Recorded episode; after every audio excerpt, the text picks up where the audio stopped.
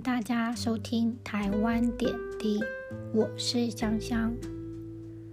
除夕夜，家里的团圆饭是六点开始，家人会在厨房的餐桌围炉，爸爸总会帮大家准备饮料后，然后说：“开动喽！”家里的年夜饭时间就开始了。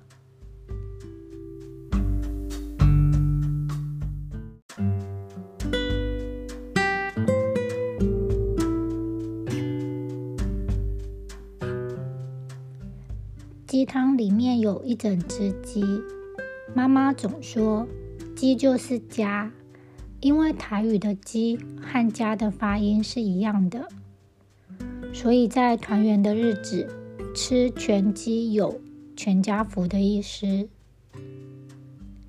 年菜里面，我很喜欢吃萝卜糕和年糕，这两道菜也都是吉祥开运菜。萝卜有另外一个名字是菜头，代表好彩头；年糕则是步步高升，还有吃甜甜过好年的象征意义。过年的年菜多是取用食物的谐音来代表迎接新年的好运气。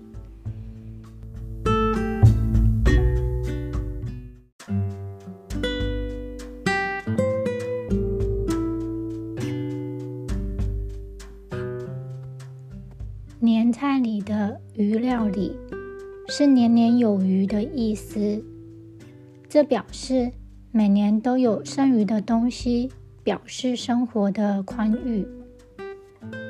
在家里的年夜饭中，我最期待吃的一道菜是北港香肠。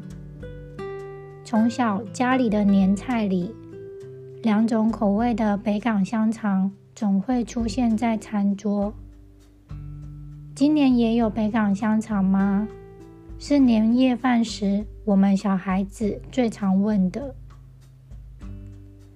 当然，年夜饭也有火锅，里面是满满的火锅料。